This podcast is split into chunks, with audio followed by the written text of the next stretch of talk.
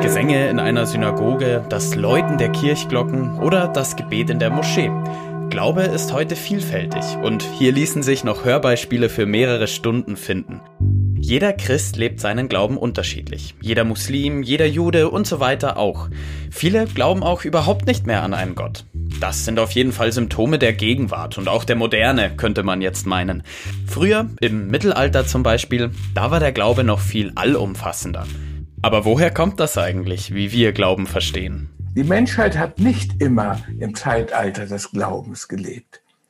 Seine Anfänge liegen in der prophetischen Bewegung Israels und der Bundestheologie des frühen Judentums. Ich bin Maxi Pichelmeier und Sie hören VHS Wissen Live, der Podcast, in dem sich über 200 Volkshochschulen Deutschlands zusammentun, um Ihnen die spannendsten Vorträge zu bringen. Was am Sinai gestiftet wird, ist eine umfassende und für alle Zeiten geltende Lebensordnung. Eine Religion in einem ganz neuen, alle Lebensbereiche erfassenden Sinne. Das ist unser Redner heute. Dr. Jan Assmann, Professor für Ägyptologie an der Uni Heidelberg und Professor für allgemeine Kulturwissenschaft an der Uni Konstanz. Dr. Assmann wurde auch mit dem Friedenspreis des deutschen Buchhandels ausgezeichnet. Er sagt, kann man an die Menschenrechte glauben? Kann man ihnen die Treue halten? Gibt es einen Bund, den sie stiften, eine Verheißung, die sie enthalten? Haben sie die Kraft, ein neues Zeitalter heraufzuführen? Eine offene Frage, die Dr. Assmann da stellt. Und sie lässt schon andeuten, wie es heute um den Stellenwert des Zeitalters des Glaubens steht. Sein Vortrag Das Zeitalter des Glaubens, Aufstieg und Niedergang der uns vertrauten Form von Religion beginnt mit der Emanzipation der Religion vom Staat. Mit dem frühen Judentum nämlich, und zwar 500 vor Christus, als Volk und Gott einen Bund miteinander schlossen. Wie also prägte diese Vorstellung das Verständnis der Menschen vom Glauben? Außerdem stellt Dr. Assmann fest, das Zeitalter des Glaubens verblasst seit dem 18. und 19. Jahrhundert. Was sind die Ursachen dafür? Und vor allem aus der Forschungsperspektive des Ägyptologen Assmann betrachtet, welchen Einfluss hat die Kultur des alten Ägypten darauf? Das Zeitalter des Glaubens.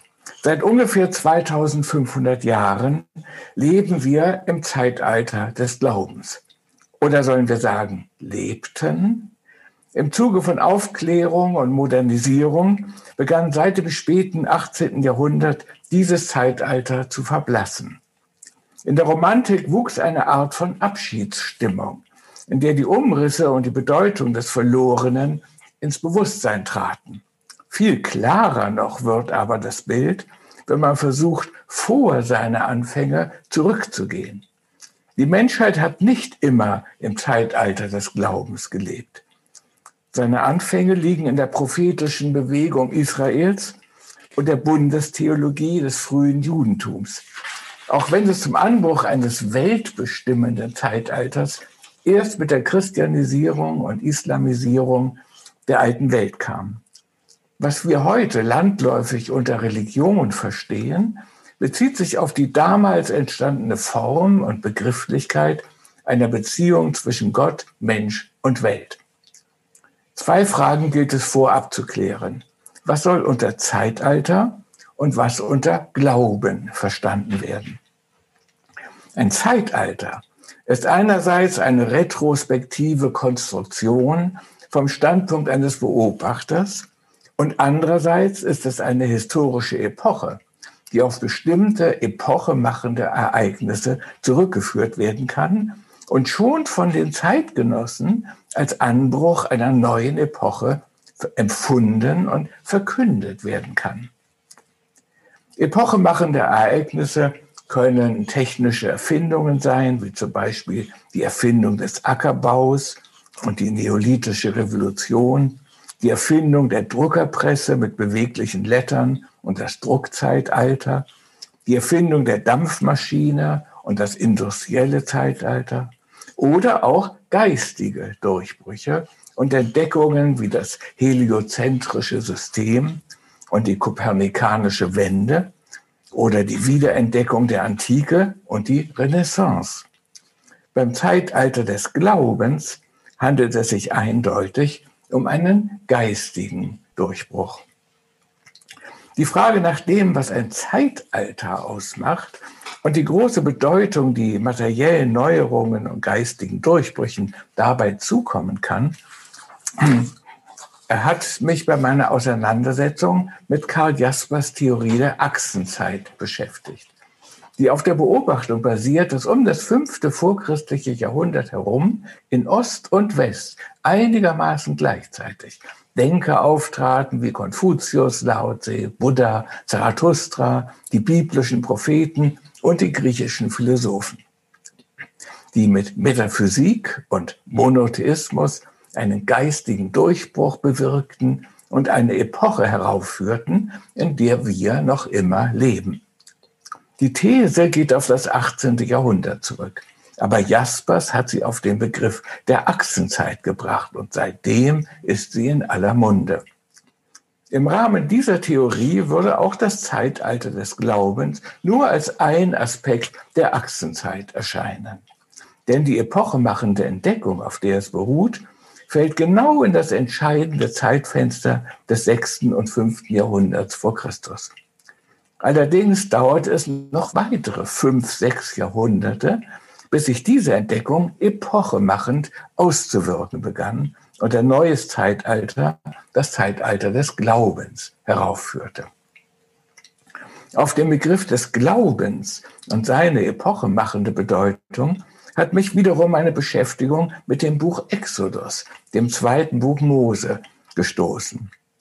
Wenn man dieses Buch nicht, wie es in der alttestamentlichen Wissenschaft üblich ist, auf seine Genese befragt und in seine verschiedenen Schichten und Komponenten zerlegt, sondern in seiner Endgestalt nimmt und deren Aufbau und thematische Linien ins Auge fasst, dann zeigt sich, dass das durchgehende Thema nicht der Auszug aus Ägypten ist, darum geht es nur im ersten Drittel, sondern ein Komplex, der mit den Begriffen Offenbarung, Erwählung, Bund, Gesetz, Gedächtnis und Glaube umschrieben werden kann.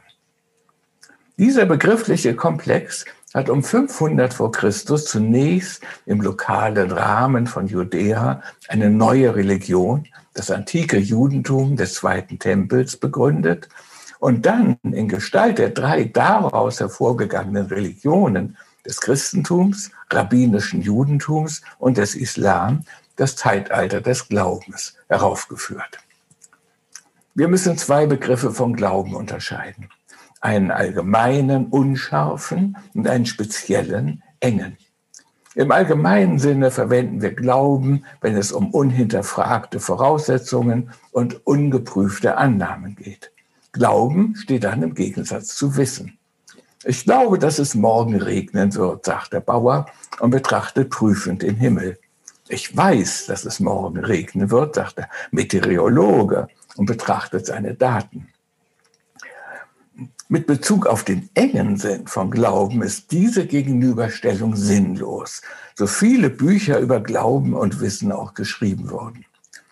Ich glaube, dass Jesus Gottes Sohn ist, sagt der gläubige Christ. Und kein professioneller Theologe kann ihn korrigieren und sagen, ich weiß, dass Jesus Gottes Sohn ist. Die beiden Sätze besagen dasselbe. Glauben und Wissen sind in diesem Bezug synonym. Auch der Widerspruch des Atheisten, ich weiß, dass Jesus nicht Gottes Sohn ist, ist sinnlos. Auch der Unglaube ist ein Glaube, sagt Arnold Stadler. Glauben bezieht sich hier auf eine Gewissheit, die durch keine professionelle Nachprüfung bestätigt oder widerlegt werden kann. Und auf eine Wahrheit, die man nicht erfahren oder erforschen, sondern nur bezeugen kann. Und diesen Begriff von Glauben im engeren Sinne gibt es nur im Zeitalter des Glaubens. Glaubten die Griechen an ihre Mythen, fragte der französische Althistoriker Paul Vain 1987 und unterschied dabei viele verschiedene Formen des Glaubens, von denen keine den hier gemeinten Glauben im engeren Sinne betrifft. Die alten Griechen lebten vor und außerhalb des Zeitalters des Glaubens und konnten daher gar nicht an ihre Mythen, à leur mythe, im prägnanten Sinne glauben. Niemand wäre für einen Mythos gestorben, so wie die Juden in den Makkabäerkriegen für ihr Gesetz und die Christen in der Christenverfolgung für ihren Glauben in den Tod gegangen sind. Der alten Welt war dieser Begriff von Glauben fremd. Und fremd war er auch den meisten Sprachen, in die im Zuge der christlichen Mission die Bibel übersetzt werden musste. Zur Entstehung dieses Begriffs kommt es erst im sechsten Jahrhundert vor Christus, und zwar im Rahmen einer ganz neuen Form von Religion, die sich von allem unabhängig gemacht hat, worauf vor dem in Israel und der übrigen alten Welt eine Religion angewiesen war. Den alten und heidnischen Religionen gilt die Welt als göttlich, von Gott oder Göttern beseelt. Es geht nicht darum, an diese Mächte zu glauben, sondern mit ihnen kommunizieren, ihnen opfern, sie kultisch anbeten und anflehen zu können. Und dafür mussten sie erstens personale und narrative Konturen, Name, Gestalt, Geschlecht und Charakter gewinnen und zweitens einen aus der profanen Welt abgesonderten Raum erhalten, in dem diese Kommunikation stattfinden kann. Ich möchte das eine Sakralsphäre nennen. Die Einrichtung und Organisation einer solchen Sakralsphäre bildete die Hauptaufgabe der frühen Staaten und Kulturen. Und dabei geht es vor allem um dreierlei. Erstens die begriffliche und bildliche Artikulation der Götterwelt. Zweitens die monumentale Ausgestaltung eines architektonischen Rahmens. Und drittens die Schaffung einer Liturgie, in der die Rollen, Handlungen und Rezitationen des Kults festgelegt sind. Ohne Staat, Territorium, Tempel, Priesterschrift, Priesterschaft, Festkalender und Ritualordnung kann eine frühe heidnische Religion nicht leben. Die epochemachende Entdeckung, auf der das Zeitalter des Glaubens beruht, wird einer Gruppe verdankt, die ihre Sakralsphäre mit Staat, Tempel, Liturgie, Priesterschaft verloren hat und es doch mit ganz neuen Mitteln geschafft hat, an ihrem Gott festzuhalten und ihre Religion auf die Grundlage einer ganz anderen, schriftlich fixierten Sakralsphäre zu stellen, in der es nun zentral um die Überbrückung des Abstands zwischen dem Gegebenen, sinnlich Erfahrbaren und dem von einer transzendenten, außerweltlichen Instanz vorgegebenen und verheißenen geht. Und dieser Abstand wird von Seiten der Gottheit durch Offenbarung und von Seiten der Menschen durch Glauben überbrückt. Die Rede ist von der gebildeten und schriftkundigen Elite, die im Jahr 587 vor Christus von den Babyloniern deportiert wurde und im Exil ihre literarischen, kultischen und rechtlichen Traditionen in die Form eines ersten Kanons, der Ur-Torah, gebracht hat, der dann in den folgenden Jahrhunderten zur hebräischen Bibel ausgebaut wurde. In diesem Kontext entsteht der neue, auf die Länge der Zeit epochemachende Begriff des Glaubens. Man darf ihn aber nicht isoliert betrachten. Er gehört völlig unablösbar in eine Begriffsfamilie hinein, die sich darstellen lässt als eine Ellipse um zwei Brennpunkte, nämlich Offenbarung und Bund. Zur Offenbarung gehören Berufung, Verheißung und Schrift. Zu Bund gehören Gesetz, Treue bzw. Glaube und Zugehörigkeit, das heißt Identität.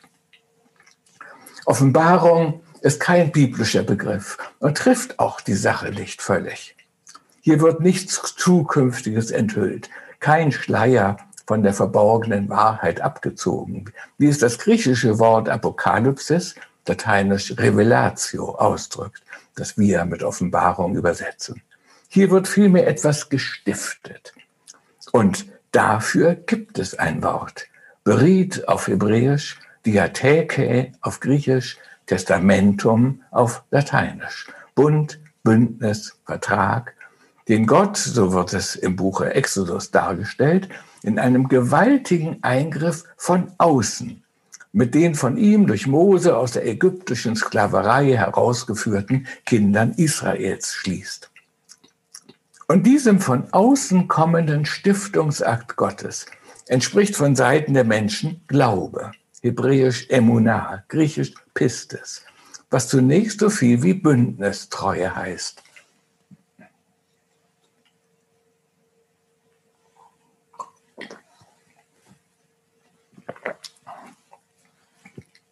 Glaube und Bund gehören untrennbar zusammen.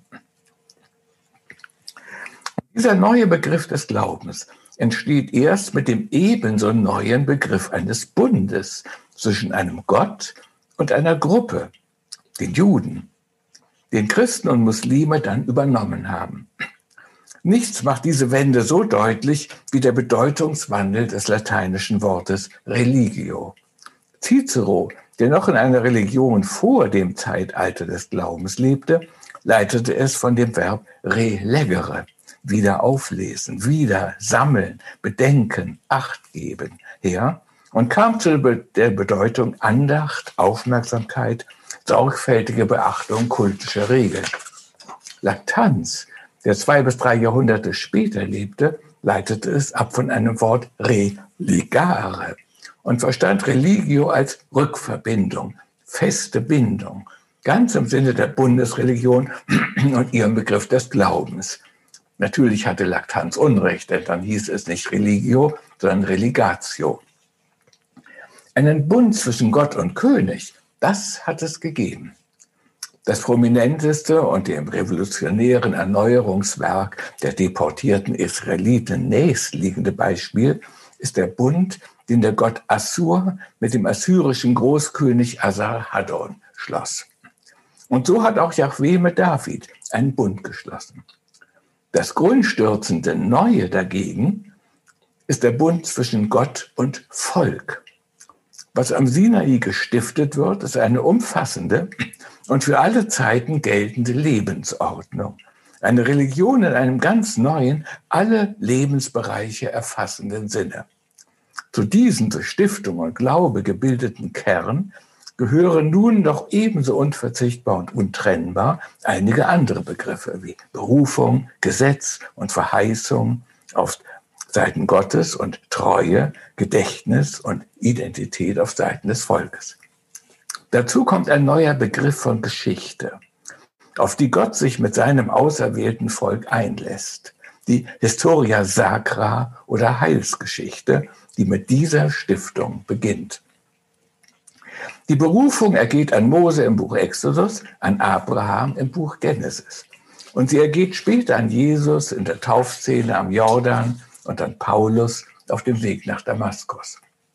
Die Verheißung betrifft im Buch Exodus das gelobte Land und im Buch Genesis die Vermehrung von Abrahams Samen zu einem großen Volk, und im Falle von Jesus die Sohnschaft, in deren Vollmacht er dann einen neuen Bund mit einer neuen Verheißung stiftet, der Erlösung von Sünde und Tod.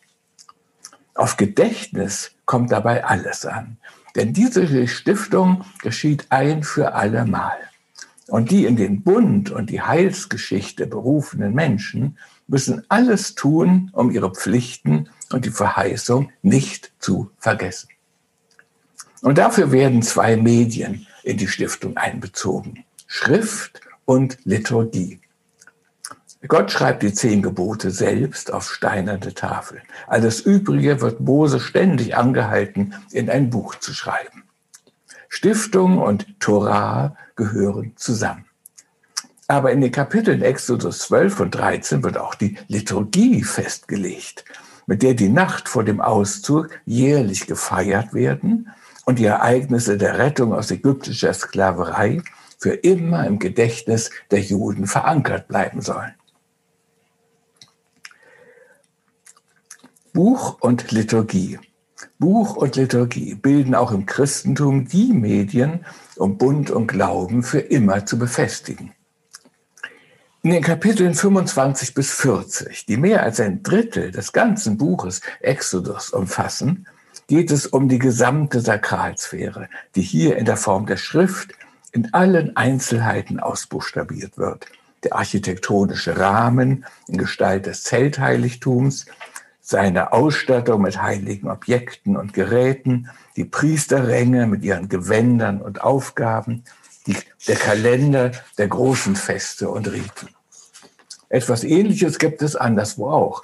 Man denkt an das ägyptische Buch vom Tempel, das Joachim Quack aus Tausenden von in aller Welt verstreuten Fragmenten rekonstruiert. Aber das ist ein Handbuch, während das hebräische Gegenstück Gottes Wort von allerhöchster Verbindlichkeit darstellt.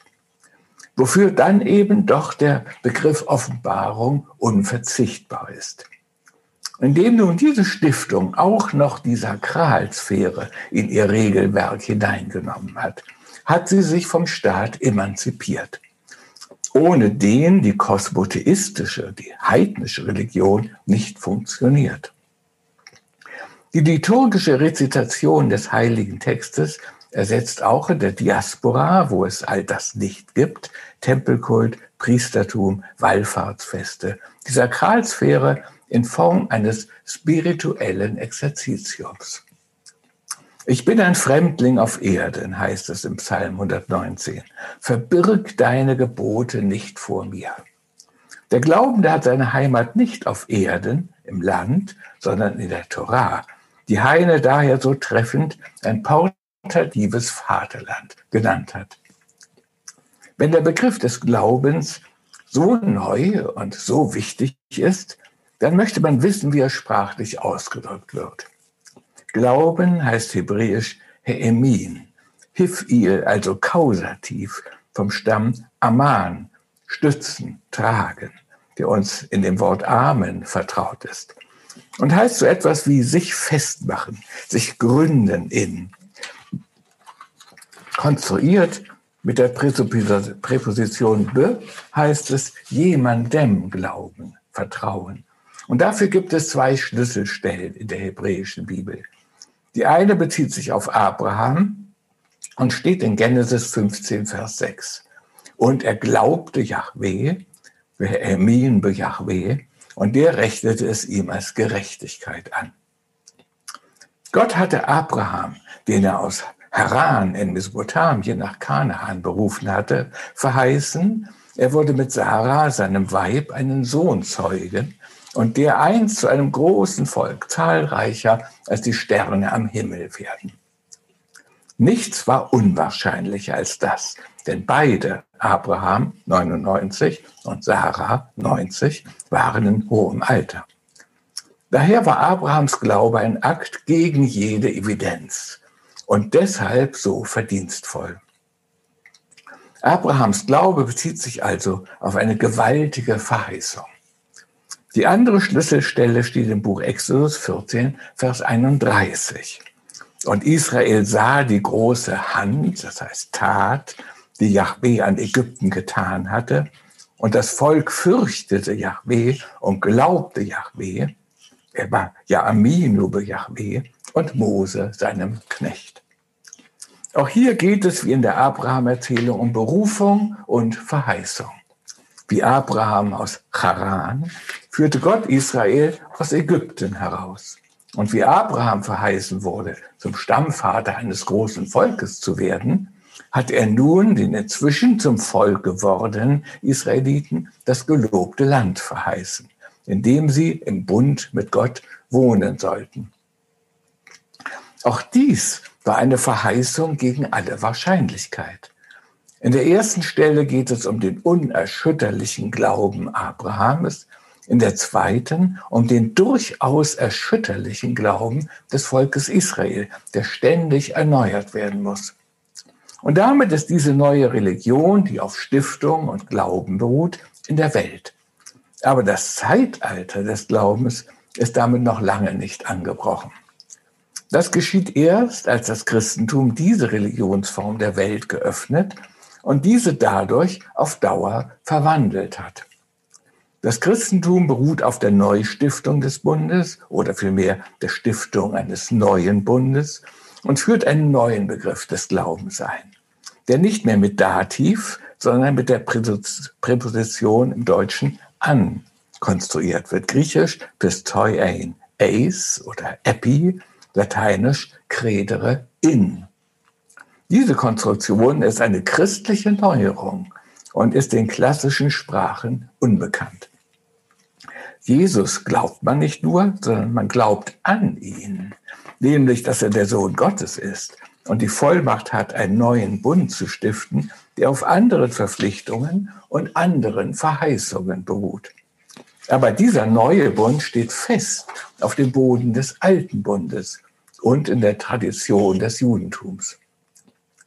In den Erzählungen des Abschiedsmahls, das Jesus am abendlichen Anbruch des, des Tages feiert, an dem er gefangen genommen, verhört, verurteilt, gefoltert und gekreuzigt werden wird, geht es um die Stiftung des neuen Bundes. Und hier finden sich fast alle Elemente der ersten Stiftung wieder. Jesus feiert dieses Mal ausdrücklich als ein Passa, griechisch Pascha, hebräisch Pessach. Das wird in allen vier Evangelien betont.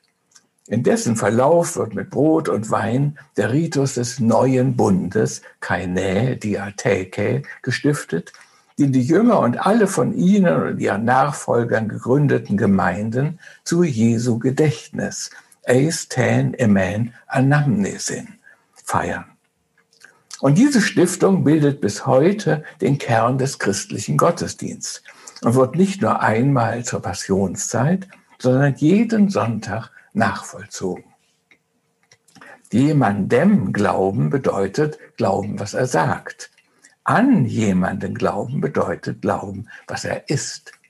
Das Christentum basiert auf dem Glauben, dass Jesus von Nazareth der Messias und Sohn Gottes ist. Das Judentum beruht auf dem Glauben, dass Yahweh mit Israel im Bunde steht.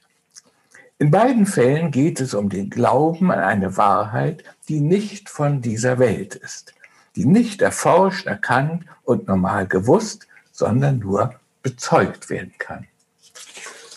Die Juden werden in die Zeugenschaft der Einzigkeit Gottes berufen. Und so heißt es bei Deutero Jesaja, ihr seid meine Zeugen, Atem Edai, Genestemoi Martyres, spricht der Herr. Und ihr seid mein Knecht, den ich erwählt habe, damit ihr wisst und glaubt und erkennt, dass ich es bin. Vor mir war kein Gott und so wird auch keiner nach mir sein. Bei Jesus geht es um das Reich Gottes, das nicht von dieser Welt ist. Bist du der König der Juden? fragt im Johannesevangelium Pilatus Jesus. Und der antwortet, mein Reich ist nicht von dieser Welt. Ich bin dazu geboren und dazu in die Welt gekommen, dass ich für die Wahrheit Zeugnis ablege. An Jesus glauben heißt sich dem Reich Gottes anschließen, das mit ihm Gegenwart wird. Wer aus der Wahrheit ist, hört meine Stimme. Pilatus, der nur Wahrheiten kennt, die man sehen, erkennen, erforschen kann, merkt, dass hier von einer ganz anderen Art von Wahrheit die Rede ist und fragt, was ist Wahrheit? Glaube bezieht sich auf Wahrheit, die nicht von dieser Welt ist. Sie ist den Menschen durch Offenbarung und Propheten vermittelt und wird von ihnen in heiligen Schriften kodifiziert und in Liturgien begangen, um sie über die Generationen festzuhalten und nicht aus den Augen zu verlieren. Mit der Ausbreitung des Christentums beginnt das Zeitalter des Glaubens der den Hiat zwischen dieser Welt und dem Nicht-Hier und Nicht-Jetzt überwindet und für uns den Inbegriff von Religion darstellt, den wir auch überall dort voraussetzen, wo es diesen Hiat noch nicht gab. Ganz selbstverständlich erscheinen uns Buchtitel wie Der Glaube der Hellenen von Wilamowitz oder Altägyptischer Götterglaube von Hermann Kees. Glaubten die Griechen an Zeus, die Ägypter an den Sonnengott so wie die Christen an Christus glaubten? Nein. Zeus hatte mit den Griechen, Re, mit den Ägyptern keinen Bund geschlossen, ihnen keine Verheißungen gemacht und keine Gebote auferlegt.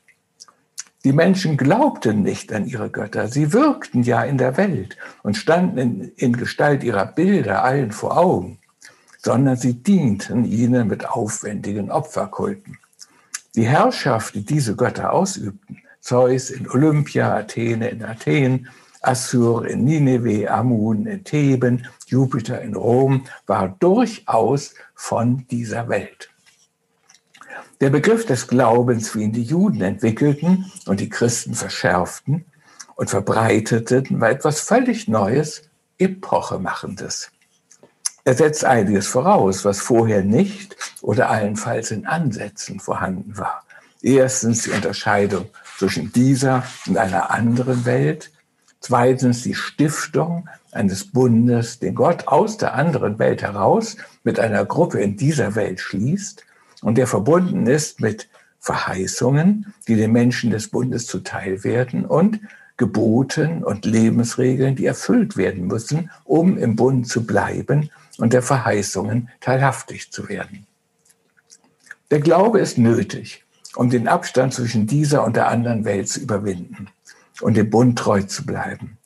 Im Hebräischen ist Glaube und Treue dasselbe. Emunah bedeutet beides. Im Christentum hat sich der Begriff des Glaubens verschärft, was durch die neuen Konstruktionen mit Ace, Epi, In, An ausgedrückt wird. Aber auch hier bleiben die Begriffe Bund und Treue lebendig. Religion im Zeitalter des Glaubens setzt die Emanzipation vom Staat voraus. Sie hat alles das, wofür vor dem der Staat zuständig war, die Organisation einer Sakralsphäre mit Tempel, Kult, Priestertum in die schriftliche, als Gottes Wort verstandene Kodifikation der Stiftung hineingenommen und kann theoretisch auf der Basis ihrer heiligen Schriften auch ohne Staat auskommen. Und darauf bezog sich Heide mit seiner Formel von der Torah als portativem Vaterland. Niemand hat das Grundprinzip dieser Religionsform im Zeitalter des Glaubens prägnanter auf den Punkt gebracht als Martin Luther mit seiner Formel sola scriptura, sola fide. Allein durch die Schrift, allein durch den Glauben. Scriptura und Fides bilden den Kern dieser Religion eine wie übermächtige und üppige Sakralsphäre auch immer sich im Laufe der Jahrhunderte um diesen Kern herum entwickelt haben mag. Martin Luther und die anderen Reformatoren haben ihn wieder freigelegt. Diese Religionen können missionieren, zu ihnen kann man aus anderen Traditionen konvertieren.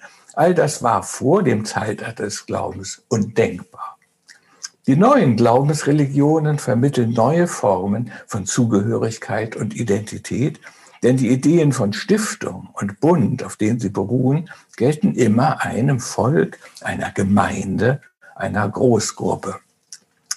Wie neu und revolutionär das alles ist, erkennt man weniger, wenn man von heute auf die Anfänge zurückblickt, sondern eher, wenn man von einer Kultur und Religion vor dem Zeitalter des Glaubens aus, zum Beispiel dem alten Ägypten, auf die Anfänger vorausblickt. In dieser Perspektive zeigt sich, wie und aus welchen besonderen historischen Umständen heraus sich im frühen Judentum des Exils und des Zweiten Tempels die neue Religionsform entwickelt und wann sie in Gestalt des Christentums sich des römischen Reichs bemächtigt und ein neues Zeitalter heraufgeführt hat. Gerade das alte Ägypten als Standpunkt dieser Perspektive zu wählen, ist nicht zufällig und willkürlich, sondern hat seine Berechtigung darin, dass die neue Religion ihren gründenden Stiftungsakt als Auszug aus Ägypten darstellt. Es erscheint mir nun auch alles andere als zufällig, dass es gerade das alte Ägypten war, das, soweit es in der Renaissance aus griechischen und lateinischen Quellen wiederentdeckt zu werden begann, das Zeitalter des Glaubens in seiner unhintergehbaren Geltung in Frage stellte. Ganz abgesehen von der Frage, wie viel authentisch Altägyptisch ist nun wirklich in den Traktaten des Corpus Hermeticum, den Hieroglyphika des Horapollon, dem Brief des Jamblichos an Abamun, Plutarchs Traktat über Isis und Osiris, dem elften Buch der Metamorphosen des Apuleius steckt, ist doch die Tatsache entscheidend, dass diese Quellen von den Zeitgenossen als authentisch ägyptisch erachtet wurden und in vielen Köpfen ein Weltbild zu formen begannen, das als der genaue Gegenentwurf zum biblischen Weltbild gelten kann und eine Art Rückkehr nach Ägypten darstellt. Auch hier muss man zwischen erstem Auftreten und breiterer Durchsetzung unterscheiden. Im Sinne eines ersten Auftretens begann dieser Prozess mit der Entdeckung der zwei schon erwähnten griechischen Werke der Spätantike, die sich auf ägyptische Herkunft beriefen, dem Corpus Hermeticum und den Hieroglyphika des Horapollo. Das eine bezieht sich auf die von Hermes, dem ägyptischen Urweisen, offenbarte Theologie, die Lessing auf die Formel Hen Kai Pan, die Einheit, also eins und alles, die Einheit von Gott und Welt gebracht und mit Spinozas Lehre der, von Gott als der einzigen allumfassenden Substanz verbunden hat.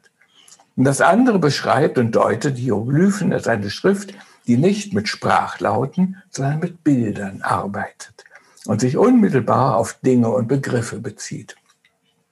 Beide, der theologische und der grammatologische Ansatz, konvergieren in einem natürlichen, das heißt kosmotheistischen Welt- und Gottesbild, das in der Neuzeit auf die Formel des Pantheismus gebracht wurde.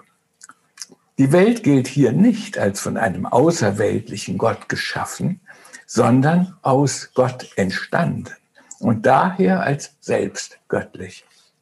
So wird in der Tat die ägyptische Gotteslehre in manchen griechischen Texten der Spätantike beschrieben.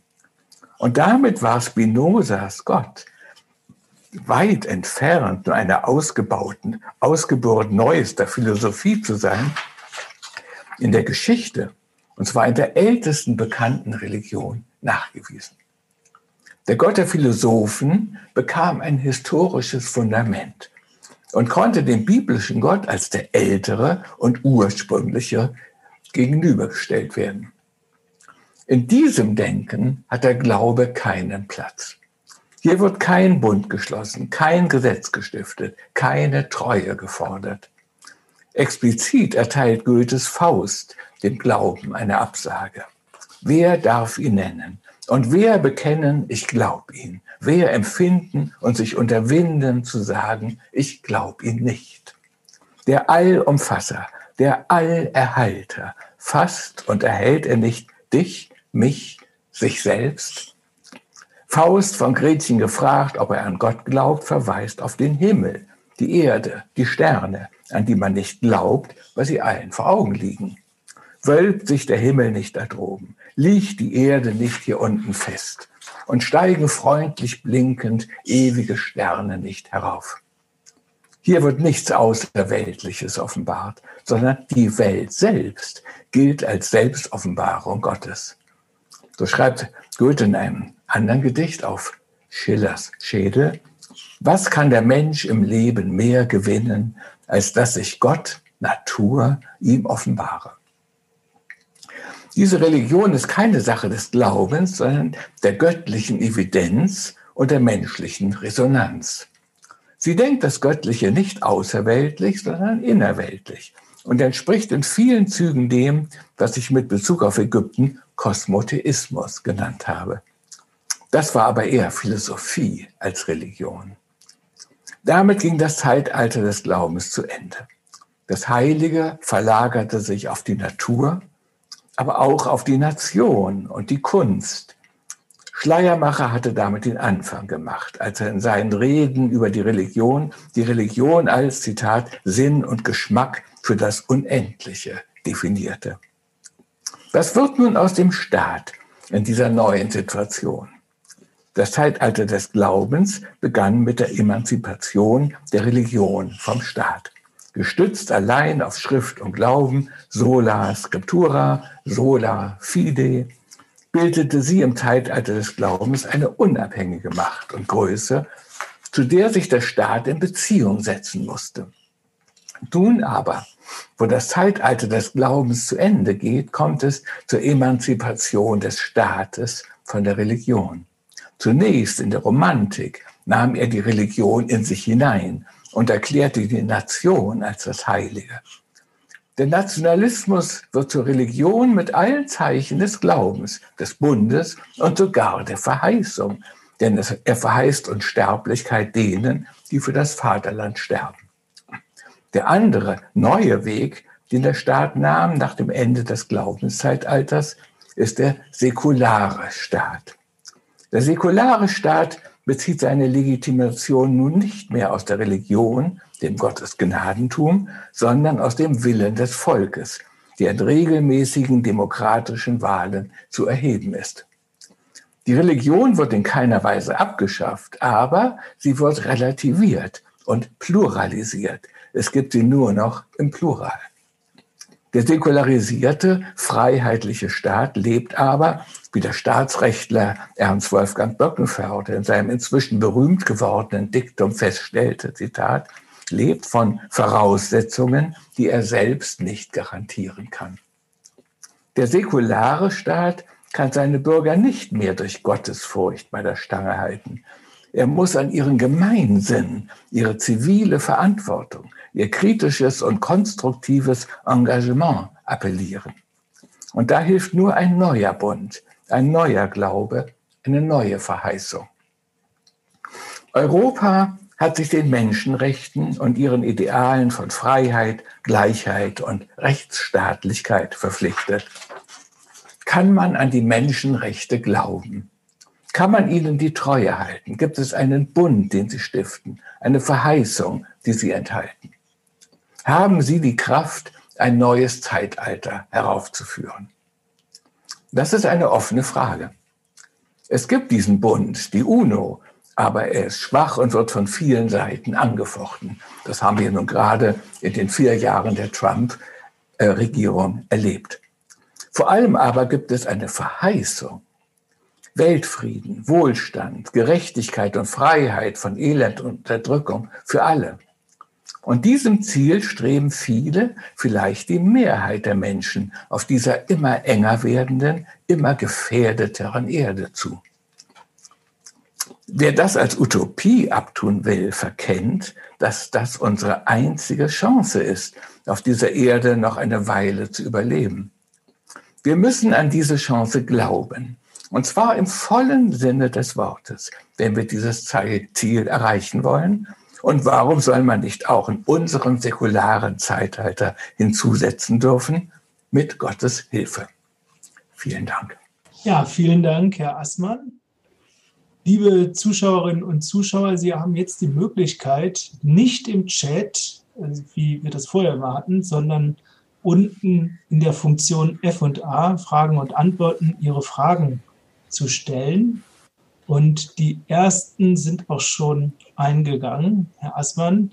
Ähm, Nikolaus Schneider fragt, neigt das Zeitalter des Glaubens zu ideologischen Verfestigungen? Denn der Glaube im Bund hat etwas Exklusives, Ausschließendes. Der Glaube an die griechischen Götter ist flexibler, nicht so absolut. Ja, völlig richtig. Vielen Dank. Genau. Also mit dem Zeitalter des Glaubens verbindet sich die Orthodoxie. Und damit kommt es zur Unterscheidung zwischen Glauben und Unglauben, zwischen rechtem Glauben und Heresie und so weiter. Das ist vollkommen richtig. Mit dieser neuen Religionsform kommt äh, so etwas wie Orthodoxie in die Welt und, und damit eine ausgeprägte Exklusivität. Äh, das ähm, äh, ist auch einer der Gründe, warum dann seit der Renaissance diese Konzeption zu zerbröckeln begann. Und worum Goethe, der sich ja sehr für die Ketzer interessierte, nun zu einer ganz neuen Welt- und Gottessicht gekommen ist. Und Sie haben auch vollkommen recht, dass es diese Verfestigung im Zeitalter, in der Welt vor dem Zeitalter des Glaubens nicht gab.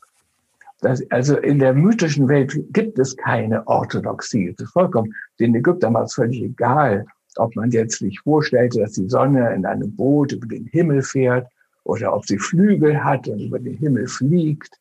Ähm, und, ähm, und sie haben natürlich auch die griechische Vorstellung, dass sie da in einem Vierspänner über den Himmel fährt, sofort akzeptiert.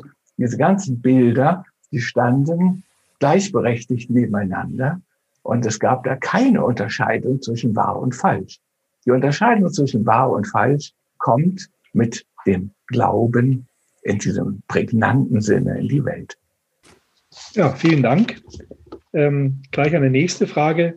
Dem altägyptischen Pharao Echnaton, Amenophis ähm, IV, der 18. Dynastie, wird die Erfindung der ersten monotheistischen Religion nachgesagt, also im 14. Jahrhundert vor Christus, etwas vor den israelitischen Priestern. Stimmt das? Fragezeichen. Ja, also ja und nein. Nicht? Also natürlich, Echnaton hat die traditionelle polytheistische Tradition mit einem Federstrich abgeschafft.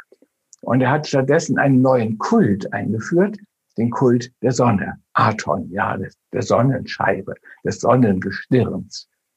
Das hat aber nun mit Glauben gar nichts zu tun. An diesen Aton konnte man auch und brauchte man auch nicht zu glauben. Da war nun auch wieder ein überwältigender Evidenz da. Nicht?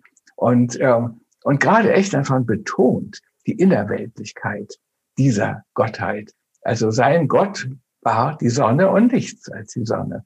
Und was er in seinen wunderbaren Hymnen da von diesem Gott erzählte, war nichts anderes als die Wirkungen der Sonne, die ja nun auch tatsächlich einem aufmerksamen Betrachter äh, in vielfältigster Weise äh, evident sind.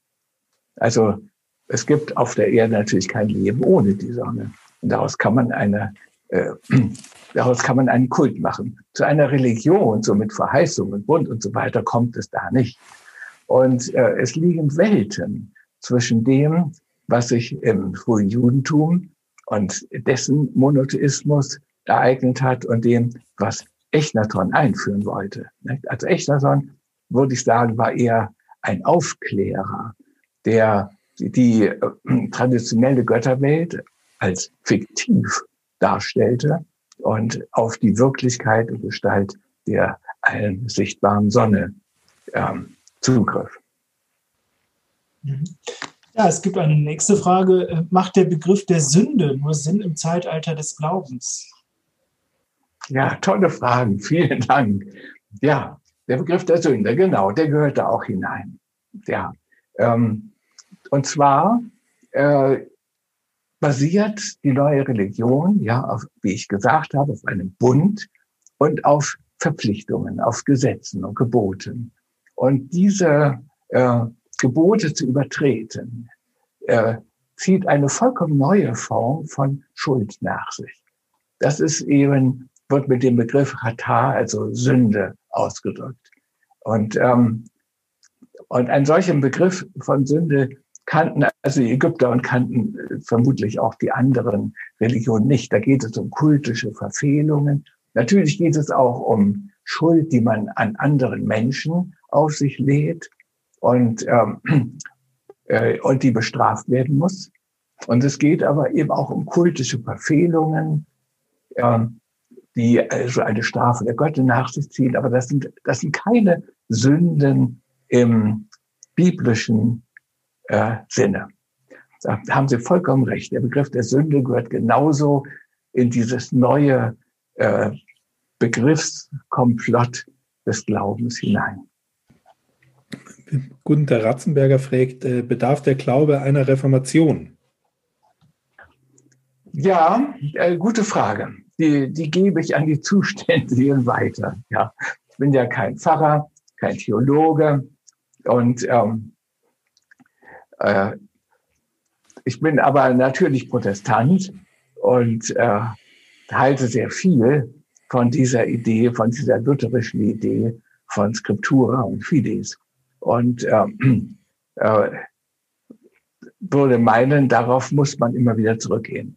Auf, auf die Schrift, auf äh, den Glauben im ursprünglichen jüdischen und christlichen Sinne. Und ähm, ihn mal von allem frei halten, was da äh, sich darum äh, herum doch entwickelt hat. Nun äh, ist es aber so, äh, äh, diesen Glauben kann man, glaube ich, nicht reformieren, in, indem man ihn nun im schleiermacherschen Sinne als Sinn und Geschmack für das Unendliche umdefiniert. Das hat man ja auch versucht und ich habe auch Theologen kennengelernt, die äh, eigentlich den Unterschied ja zwischen dem Gott der Väter und dem Gott der Philosophen verwischt haben. Also, also auch den biblischen Gott als den unbewegten Beweger etwa verstehen wollen. Also das sind, das sind Bestrebungen in der, in der modernen oder geradezu postmodernen Theologie. Aber, aber das würde ich äh, nicht als eine sinnvolle Reformation des Begriffs des Glaubens äh, verstehen wollen. Ja, also der, äh, da wird es immer um den, um die Treue, um Bund und Treue gehen. Und, ähm, und zwar zu, zu einem persönlichen Gott, der sich uns zuwendet. Und, ähm, der, und das ist immer etwas anderes, als es dann Goethe, ja, und die anderen Lessing-Herder und schon Schleiermacher, äh, der das nun als Theologe vertreten hat, ähm, ähm, eingeführt haben. Mhm. Ja, vielen Dank. Ähm, es gibt einige Fragen zum Kosmotheismus beziehungsweise auch zum Pantheismus. Ähm, und Nikolaus Schneider fragt, äh, der Kosmotheismus ist eine gute Grundlage für ein Umweltbewusstsein, das die Erde nicht ausbeutet, sondern mit ihr lebt. Ähm, ist jetzt ein Statement, aber zum Pantheismus, ah, das geht jetzt zu schnell. Ich, Entschuldigung, die Fragen gehen gerade rein. Christoph, übernimm du bitte kurz. Ja, ich suche die, such die anschließende äh, Frage. Geht mir auch sehr schnell. Ist der Buddhismus nach Ihrem Konzept ein Glaube oder ein innerweltlicher Pantheismus? Richtig, ja, nein, nein, der Kosmotheismus ist kein Glaube in diesem strengen Sinne, ja, ähm, sondern er beruht auf einer Evidenz. Ähm, also man glaubt ja an das, was einem nicht vor Augen steht. Wo schreibt das Paulus? Also wir aber äh, äh, wandeln im Glauben und nicht in der Schau. Das ist der große Unterschied, ja. Und ähm, insofern ist der Kosmotheismus äh, steht auf einer ganz anderen Grundlage. Es ist sehr interessant, ja, dass in der Tat, äh, das habe ich ja angedeutet, dass sagen wir äh, äh, diese neuen Formen von Religion seit der Renaissance, eigentlich seit dem 18. Jahrhundert, eine Art Rückkehr nach Ägypten darstellen. Und ähm, so und die Ägypter lebten, ähm, lebten in der, im Bewusstsein, die Welt in Gang halten zu müssen. Also wenn sie ihre Riten nicht äh, vorschriftsmäßig vollziehen, und das war eine Riesenaufgabe, rund um die Uhr, Tag und Nacht, 24 Stunden, ja, eine riesige Aufgabe, dann, dann würde die Welt verkümmern. Äh, man muss sie in Gang halten. Und das ist nun äh, auf die erstaunlichste Weise uns nun durch die Klimakrise, ja, äh, auf eine ganz neue Weise dringend zu Bewusstsein kommen. Auch wir müssen die Welt in Gang halten. Davon hatte sich die Bibel frei gemacht. Also das war jetzt Gottes Aufgabe. Wir müssen die in Gang halten. Unsere Riten dienen nicht der Ganghaltung der Welt, sondern der, äh, sondern der ein äh, Haltung der Verbindung mit Gott des Bundes. Den ging, galt es in Gang halten. Und, äh, und auch die äh, Philosophie, also Plato, ja, andere, äh, haben die Menschen eigentlich entbunden von der Pflicht, jetzt mit ihren Riten da den Kosmos in irgendeiner Weise zu beeinflussen. Also äh, man kann sagen, dass Monotheismus und Metaphysik die Menschen davon abgekoppelt haben. Also die Welt entweder äh, wurde sie von Gott in Gang gehalten oder von einem unbekannten, unbewegten Beweger. Und jetzt plötzlich sind wir, wird uns immer klarer, wenn wir sie nicht in Gang halten, indem wir uns zurücknehmen, einschränken, ja, in jeder denkbaren, möglichen Form, dann äh, dann geht sie zwar nicht unter, aber wir, ja, verschwinden aus ihr. So war das auch in Ägypten gemeint. Da, die äh, Ägypter gingen auch nicht davon aus, dass die Welt untergeht, aber dass sie ihre, äh, dass die Menschen den Segen, den das göttliche Wirken in der Welt, ja, äh, äh, ihnen erteilt, also die, die Verbindung zwischen den Göttern, die in der Welt wirken und den Menschen, wenn die zerbricht, dann, äh, ja, dann geht es den Menschen schlecht. Die Welt, Götter wenden sich von der Welt ab, so heißt es immer, die Götter haben sich von uns abgewendet und, ähm, und uns äh, ist es schlecht gegangen. Also gerade es war ja schon von Echnaton die Rede, ähm, Tutanchamun, der Nachfolger Echnatons, hat eine, auf einer großen Stele, ja, ähm, sein Regierungsprogramm äh, entwickelt.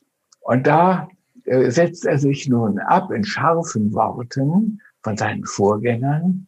Und da heißt es eben auch, äh, die Götter haben sich von Ägypten abgewendet in dieser Echnaton-Zeit. Denn er hat sie ja äh, abschaffen wollen. Und, ähm, und was sich eben jetzt äh, mit äh, äh, unserer Klimakrise ereignet, ist eben auch, dass sich äh, sozusagen die Welt von uns verabschiedet. Und da müssen wir uns anstrengen, diese Bewohnbarkeit der Welt für uns in Gang zu halten. Aber dafür braucht es ja vor allen Dingen auch Verzicht, ja, und in einer gewissen Weise auch Opfer. Das ist ja etwas, was irgendwie auch im aktuellen Diskurs eigentlich sehr wenig ähm, vorkommt. Ne? Also wir haben ja nicht nur bei der Klimakrise das Problem, sondern auch bei der aktuellen Corona-Krise ja das Problem, dass man ähm, sich selber da ähm, Probleme hat, sich zurückzunehmen, weil natürlich der Einfluss für den Einzelnen ähm, die Wahrscheinlichkeit, dass ich mich jetzt anstecke, ist natürlich extrem gering. Aber natürlich, wenn alle das machen, ähm, ist es halt sehr wahrscheinlich, dass man sich ansteckt. Aber jetzt könnte man schon die These aufstellen, dass es zumindest auch im Zeitalter äh, der Nationen und eigentlich bis, ja, vielleicht sogar noch bis in die Nachkriegszeit ähm, ähm, Verzicht und auch eine gewisse Opferbereitschaft da war. Ähm, würden Sie sagen, dass es vielleicht da ähm, in den letzten, dass es eigentlich auch ein neues Phänomen ist, dass das nicht mehr da ist? Ja, interessante Frage. Ähm, also um Verzicht geht es äh, im Zeitalter des Glaubens ganz zentral. Also der zentrale Begriff ist Askese. Genau. Ähm, und, ähm, äh, und wer da einsteigt, ja, in den Bund, im Judentum, äh, der muss auf sehr vieles verzichten. Und wer im Christentum einsteigt, in die Nachfolge Christi, ja, der muss äh, auf fast noch mehr verzichten. Das schafft man gar nicht. Deswegen hat es im Christentum das Mönchtum gegeben.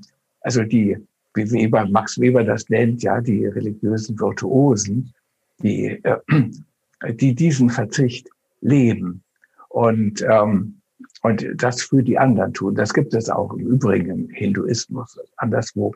Da gibt es eben auch immer Virtuosen, diese strikten asketischen Vorschriften äh, leben, damit mindestens einige das machen und damit die anderen, äh, äh, sagen wir, von der Schuld, die sie durch ihre äh, unbekümmerte Lebensführung auf sich laden, entbinden. Ja, wir haben einige äh, Fragen, unter anderem auch ähm, zum Islam. Elisabeth Stein fragt, in welchem Zeitalter befindet sich der aktuelle Islam Ihrer Meinung nach? Ja, also der aktuelle Islam da bin ich nun kein Spezialist, aber ich stelle mir das so vor, dass aber jeder Zeitgenosse, der dem Islam nicht angehört, sich das vorstellt, ähm, äh, lebt der Islam durchaus noch im Zeitalter des Glaubens. Da gibt es aber nun zwei verschiedene Formen. Es gibt den Islam, der ja schon lange vor dem Christentum, lange vor Europa eine Aufklärung durchgemacht hat, eine ungeheure Rationalisierung des Glaubens hat, der in vieler Hinsicht, sagen wir mal, viel äh, ähm, rationaler wirkt, ja, als das Christentum mit seinen doch sehr mythischen Elementen. Ähm, also, äh, und der auch äh, in seinen Anfängen toleranter war als das Christentum. Mit, äh, also wir haben immer so das Gefühl, dass der Islam so mit Feuer und Schwert äh, die Welt erobert hat. Aber er hat ja unterschieden zwischen Ungläubigen und den Völkern des Buches. Und die Menschen, die da ein Buch vorweisen konnten, ja, so wie die Juden, äh, die hebräische Bibel, die Christen, also ihre Bibel, die, äh, äh, äh, ja, da gibt es noch andere Völker, äh, wie die sogenannten äh, Zabier, die das Corpus Hermeticum vorwiesen als ihre heilige Schrift, die äh, mussten nicht konvertieren oder äh, sterben, sondern die durften als geduldete Minderheit leben. Das war nun kein so besonders äh, sagen wir mal, äh, beneidenswerter Status als Geduld mindert, aber immerhin. Also das war sehr viel toleranter, als das Christentum sich da in der Zeit, also jetzt sprechen wir vom Mittelalter, gerierte. Ähm, dann gibt es aber auch den Islamismus. Also es gibt ähm, im Islam, aber das gibt es auch im Christentum, es gibt auch im Judentum, äh, den Fundamentalismus oder sagen wir mal fundamentalistische äh, Richtungen. Und da nun wird äh, äh, der Glaube ins Extrem getrieben. Ja, also äh, da bedeutet der Glaube eben, dass äh, die Religion nicht für die Menschen, sondern die Menschen für die Religion da sind. Und, äh, und in der Verwirklichung des, des vermeintlichen Willens Gottes man über Leichen gehen kann. Also das, äh, da wird äh, der Begriff des Glaubens auf die Spitze getrieben. Das sind also nicht nur, es sind nicht nur die äh, äh, Islamisten, ja, die Terroristen, das möchte ich also gleich sagen, sondern es sind auch die Evangelikalen, die äh, etwa in den USA Lehrer an den Pranger stellen, die die Darwinsche Evolutionslehre in ihrem Biologieunterricht vertreten. Und sowas wurde auch schon bei uns ja angemahnt. Da ähm, sehe ich also durchaus noch extreme Vorstellungen von Glauben am Werk. Ja, eine andere Frage hier von Steffen. Ähm, die Umweltbewegung ähm, kennt Glaubenssätze, Orthodoxie, Ketzer, Ungläubige und Gerechte. Ähm, und auch jede Menge Sünden. ist äh, for Future eine Karikatur des Monotheismus oder doch etwas Neues? Ja, ja, also ähm, es ist schwer zu beantworten. Also wenn das mal in der Welt ist, ja, wenn da mal eine Religion aufkommt, die mit Begriffen wie Orthodoxie und Häresie und, und Sünde und so weiter operiert, dann äh, verbreitet sich sowas auch in andere Bereiche. Da gibt es Orthodoxie auch in Bereichen, die mit Religion nichts zu tun haben. Also äh, auch die Wissenschaft, ja, kennt ja ihre Orthodoxien und ihre Heresien und, ähm, und ihre Sünden, äh, ohne dass die Wissenschaft ein Glaube und ein, eine Religion sei. Also das hat, äh, dieser Zeitalter des Glaubens hat die Welt vielfältig verändert und, äh, und äh, sagen wir mal, gewisse Form von Intoleranz eingeführt, die sich in alle Bereiche, auch außerhalb der Religion, äh, ausgedehnt haben. Dankeschön. Ähm, ist der Glaube nur ein evolutionäres Mittel, um die begrenzte menschliche Intelligenz vor dem Chaos zu schützen? Ja, ähm, also, also das würde ich, dem würde ich nicht folgen wollen. Das ist natürlich eine sehr geistreiche Bemerkung, aber ich würde ihr nicht folgen wollen. Ich habe doch versucht zu zeigen, äh, aus welcher Situation heraus äh, dieser Begriff entwickelt wurde, entstanden ist. Ja, und, äh, äh, und dass er in dieser Situation eine geradezu rettende Funktion hatte. Äh, und ähm, das hat nichts mit Evolution zu tun. Nein? Ähm, das ist keine, also der Monotheismus, das ist keine, äh, sagen wir mal, evolutionäre Stufe, so wie die Schrifterfindung, ja, äh, in der Menschheitsgeschichte. Ähm, deswegen konnte man sich auch wieder rückgängig machen. Also, da war eine gewisse historische Kontingenz am Werk. Und ähm, äh, wenn man jetzt äh, evolutionär denken will, man hat ja immer, ich meine, das ist, das war Mainstream, ja, äh, communes opinio, dass der Monotheismus die höchste Stufe der religionsgeschichtlichen Entwicklung darstellt. Und nicht nur der Monotheismus, sondern das Christentum.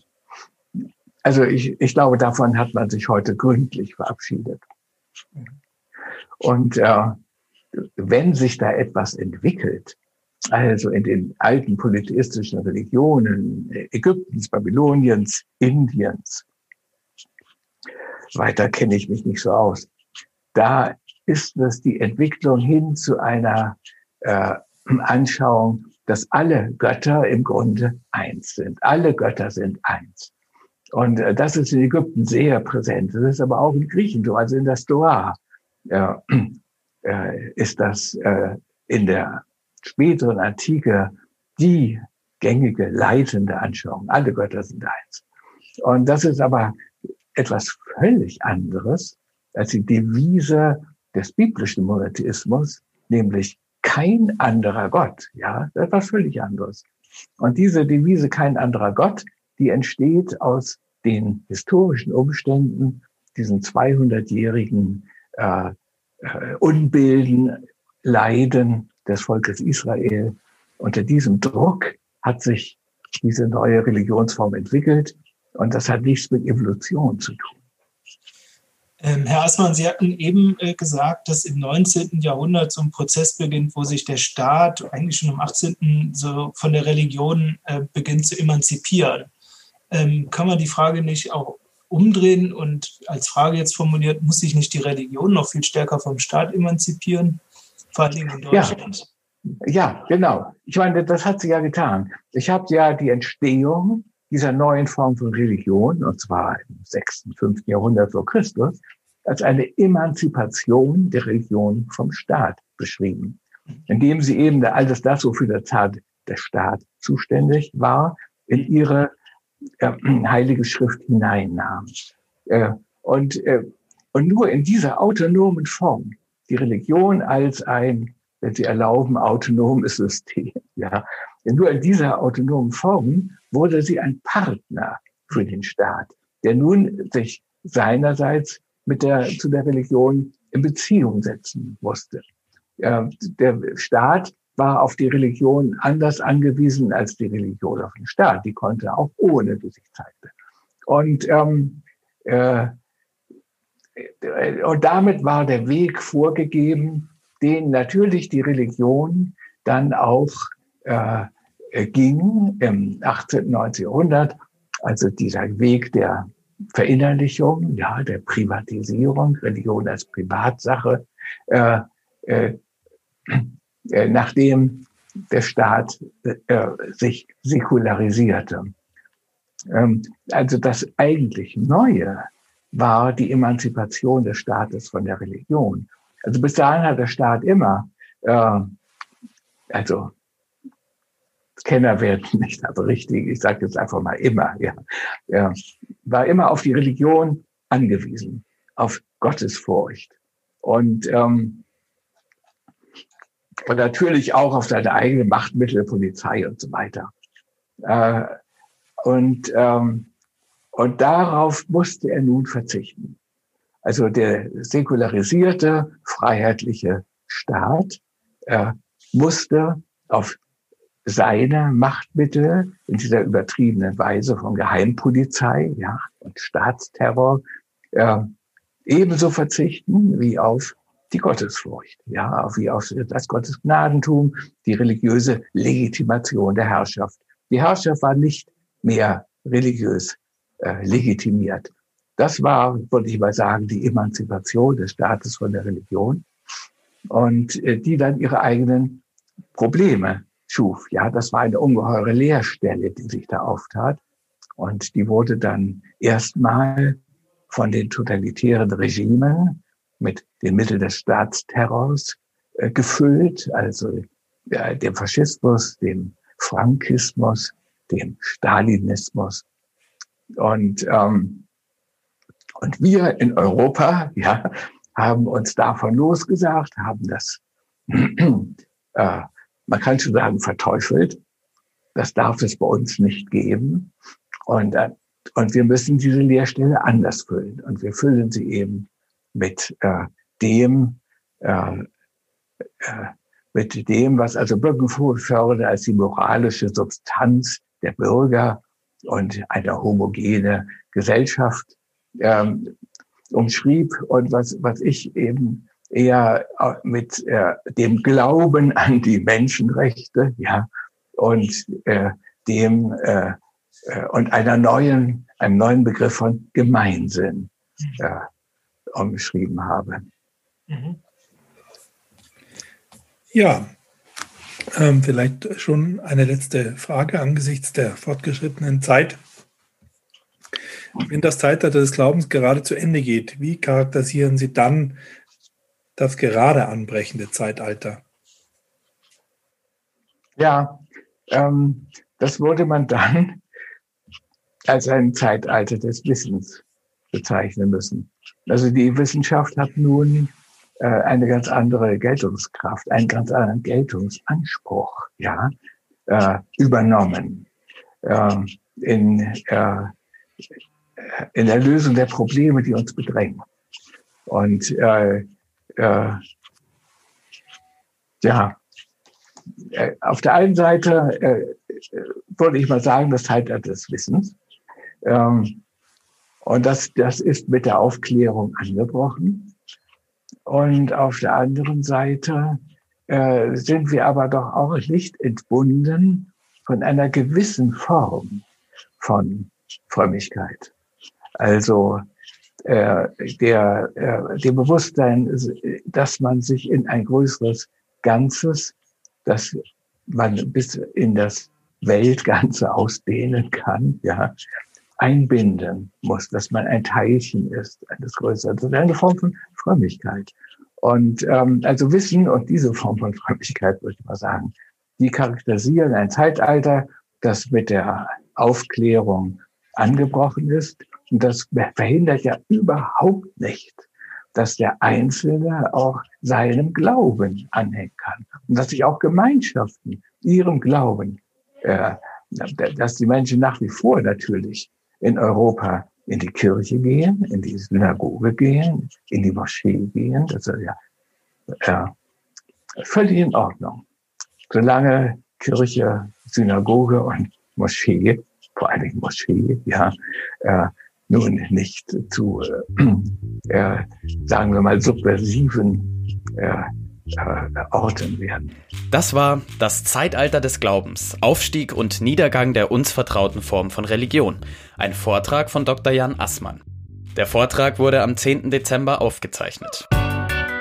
Mein Name ist Maxi Pichelmeier und ich bedanke mich für Ihre Aufmerksamkeit. Wenn Ihnen der Podcast gefallen hat, dann würden wir uns sehr freuen, wenn Sie dem Podcast folgen würden oder ihn abonnieren. Bis nächste Woche.